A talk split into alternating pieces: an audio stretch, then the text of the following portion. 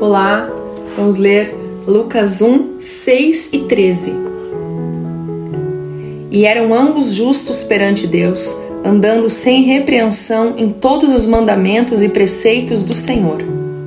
Mas o anjo lhe disse: Zacarias, não temas, porque a tua oração foi ouvida, e Isabel, tua mulher, dará à luz a um filho e lhe porás o nome de João. Quando lemos todo o texto, descobrimos que o grande desejo do coração de Zacarias e Isabel era ter um filho. Naquela época, o casal e principalmente a mulher era muito discriminada e humilhada. Qual luta você tem enfrentado?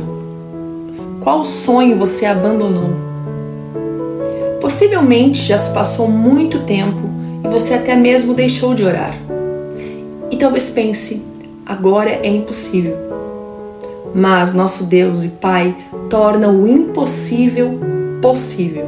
Ouça bem. Mesmo após muito tempo, porque Zacarias e Isabel tinham a idade já avançada, eles continuaram orando, pois o anjo disse: A tua oração foi ouvida. Persevere em oração até que o Senhor envie o seu anjo trazendo a tua resposta. Que o Senhor nos abençoe com fé e com um espírito de perseverança. Eu sei que tudo é possível para o Senhor. Em nome de Jesus. Amém? Deus te abençoe.